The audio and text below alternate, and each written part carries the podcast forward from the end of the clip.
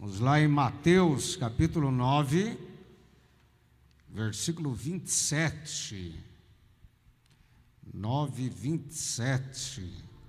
Que dia agitado de nosso Senhor. Um dia totalmente agitado. Por quê?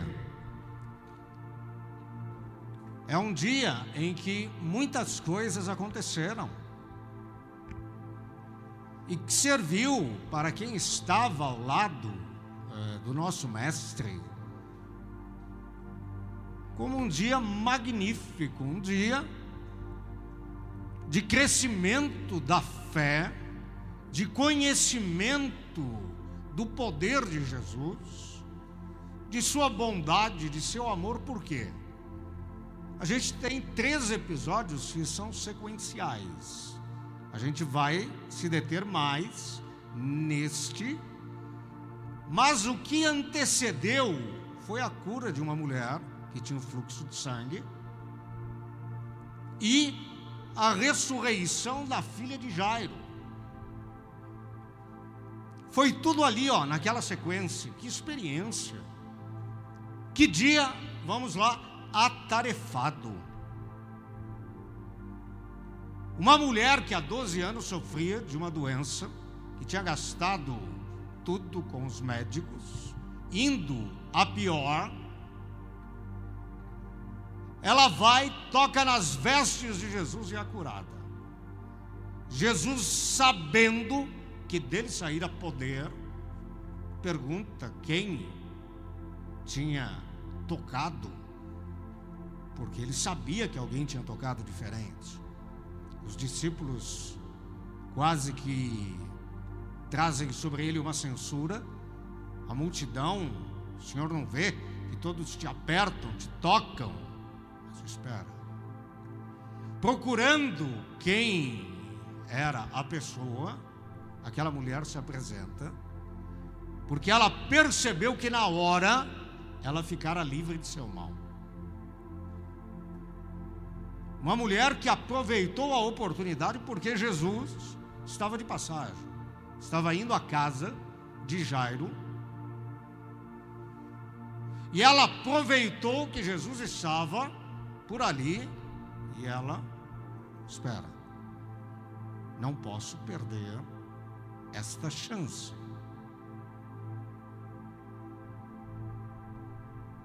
Jesus segue a casa de Jairo a grande choro, pranto, entra na casa dele, ordena que todos saíssem dali, e ele devolve a filha viva. Impressionante. Impressionante, magnífico. E notem, e partindo Jesus dali, dali aonde? Dali da casa de Jairo. Seguiram-no dois cegos. Imagine. Clamando e dizendo: Tem compaixão de nós, filho de Davi. Vai no 28. Como que dois cegos iriam seguir Jesus? A gente pode falar de companheirismo. E a gente tem o lado bom e o lado ruim desse companheirismo. Dois cegos tinham uma cumplicidade em torno daquilo que eles sofriam. Cada um sabia das suas dificuldades. E é muito bom quando a gente tem alguém perto que sabe o que nós estamos passando que sabe que entende as nossas aflições. Geralmente as pessoas não entendem. Você até conta, mas ninguém vai entender o que você está de fato passando. A não ser a pessoa magnífica de Nosso Senhor. Aí é outra história. Mas a priori, ninguém vai sentir a sua dor, ninguém vai sentir o aperto do seu coração, e ninguém vai chegar às lágrimas por sua causa. As suas lágrimas são as suas lágrimas. E aqui a gente tem uma história de cumplicidade. Estavam juntos, andavam juntos. bonito, estavam clamando por Jesus, buscando e reconhecendo que Jesus era o Messias, Jesus, filho de Davi, era ele o prometido, ele estava ali. Magnífico. O outro lado seria que um cego, como a Bíblia diz, não pode guiar outro cego. Os dois andando, certamente, cairão no abismo. Não dá para ser mestre. Não dá para dizer para o outro: cuidado, há uma pedra, há um precipício. Mas eles foram atrás de Jesus, por apelos de misericórdia, de compaixão dos outros, pedindo para alguém que os guiasse pela mão. Interessante, Jesus chegou a uma casa entrou naquela casa. E quando chegou à casa, notem, os cegos se aproximaram dele, conseguiram chegar até onde Jesus estava. Muito interessante. Como que eles fizeram isso? Notem, eles deram um jeito. Sabe aquela pessoa que dá um jeito para tudo? Pessoa desenrolada. Pessoa boa para resolver as coisas. Agora, sabe aquele outro tipo de pessoa que coloca dificuldade em tudo?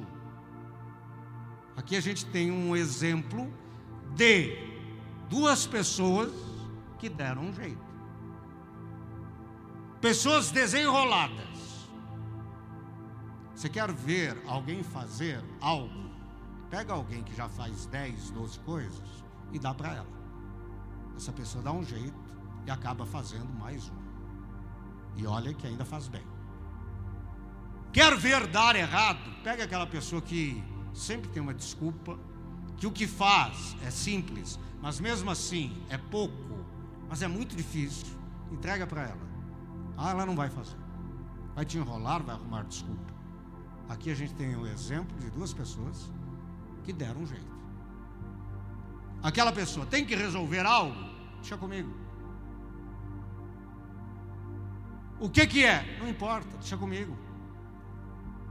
Ah, eu nunca fiz. Não, mas eu dou um jeito. Você já fez? Não. Mas eu pergunto. Exemplo maravilhoso.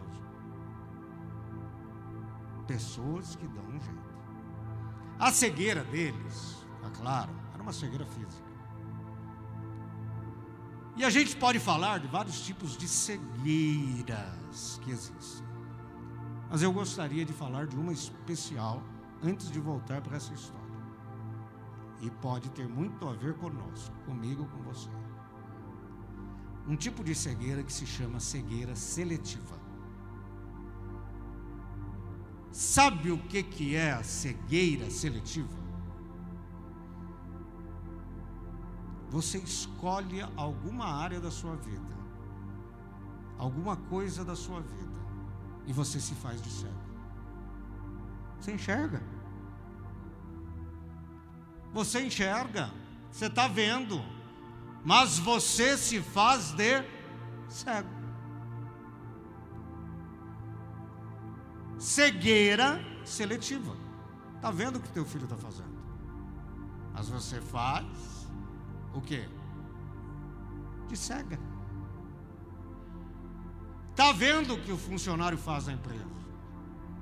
Mas você precisa dele. Então você vai e se faz de cego. Está vendo que o relacionamento, namoro, casamento, noivado não está bom. Mas como muita coisa na vida, você vai levando.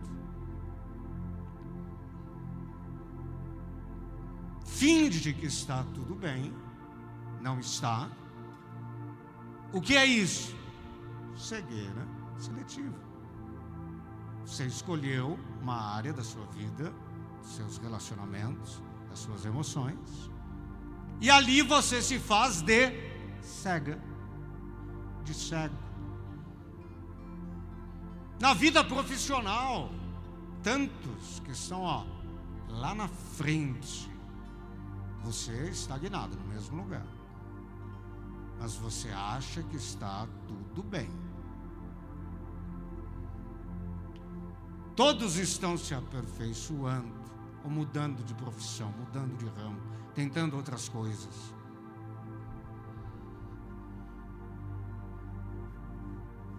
Mas a sua cegueira seletiva escolheu não olhar para isso, ou se fingir de cego.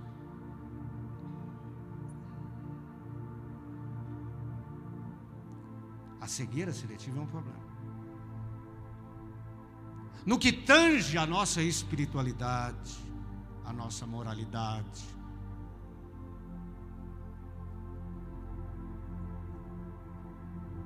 Está vendo que a vida com Cristo não está boa. Já teve muito melhor. Mas finge que está tudo bem. Ou melhor, para aquilo dali, fiquei cego. O que, que a gente precisa? Dar um jeito. Como esses dois cegos fizeram. Voltamos para o texto deram um jeito de chegar onde Jesus estava. Eu tenho que dar um jeito. Tenho que arrumar minha vida, meus horários. Tenho que dar prioridade para Cristo. Tenho que dar um jeito. Tenho que me virar. Ninguém vai organizar sua vida para você. Você vai ter que organizá-la para poder, olha lá, chegar onde Jesus está. E quando chegou à casa, os cegos se aproximaram dele. E Jesus disse-lhes: Credes vós que eu possa fazer isto? Faz uma pergunta. Disseram-lhe eles: Sim, Senhor. Esse Senhor é sim, Adonai. Senhor é Senhor de Deus. Nós cremos. Continua.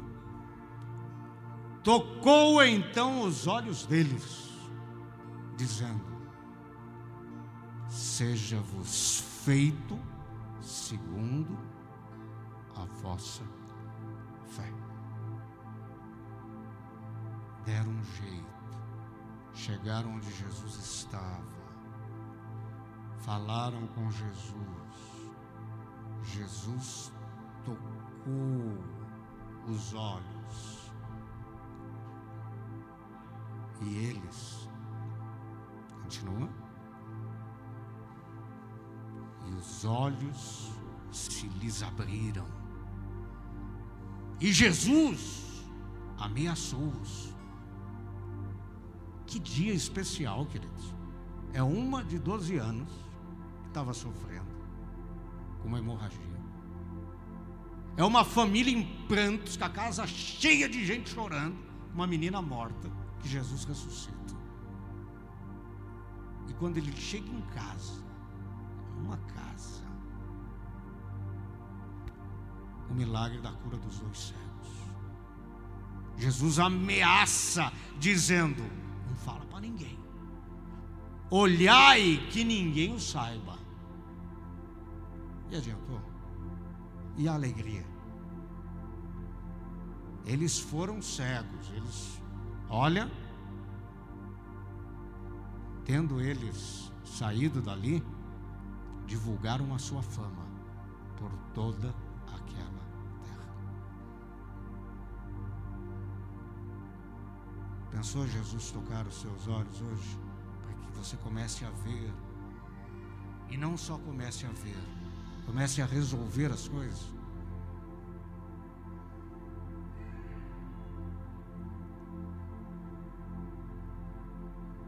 E não assumir mais essa cegueira seletiva. Não, se eu faço de conta que eu não vejo, querido, o problema continua lá, continua crescendo e é pior para você. É melhor ver, tratar, pedir ajuda de Deus e fazer algo. Uma coisa é você lidar com os problemas quando eles são assim, ó, pequenos, médios. Quando eles se tornam grandes, gigantescos, é mais difícil, é pior.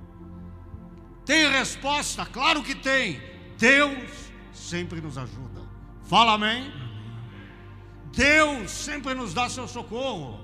Mas é melhor, querido, a gente enxergar, falar, Jesus, o Senhor me deu visão espiritual. O Senhor é a luz. E nessa luz não tem cegueira. E enxergar é bom. Porque quanto mais eu enxergo, mais eu tenho condições de ir lá e de resolver. E isso é o que Deus vai te dar graça. Não só de acabar com a sua cegueira seletiva, mas de você ter poder de Deus, ter unção de Deus para ir lá e resolver aquilo que você está vendo e que Deus vai te ajudar a fazer. Fica de pé comigo, vamos fazer uma oração. Levanta sua mão e fala assim: Deus Todo-Poderoso, derrama do Espírito Santo e acaba, Senhor, com essa cegueira seletiva. Eu possa ver, eu possa receber poder do alto para resolver as coisas e viver em paz e abençoado por ti. Obrigado, Senhor, porque eu quero ser desenrolado, quero ser capaz de resolver as coisas, de dar um jeito, como aqueles cegos, Senhor, que deram um jeito para se aproximar de ti, para chegarem àquela casa. Chegarem àquela casa. Obrigado, Senhor. Obrigado, Senhor. Porque o teu espírito Teu Espírito se move em mim. se move em mim. E ele E Ele é quem vai me ajudar quem vai me ajudar a fazer, a fazer ó Deus da minha vida, da minha vida um lugar de deleite, lugar de deleite, um lugar abençoado, abençoado, com luz, com grandeza do Espírito, em nome de Jesus. Fala amém. Vamos aplaudir o nome do Senhor.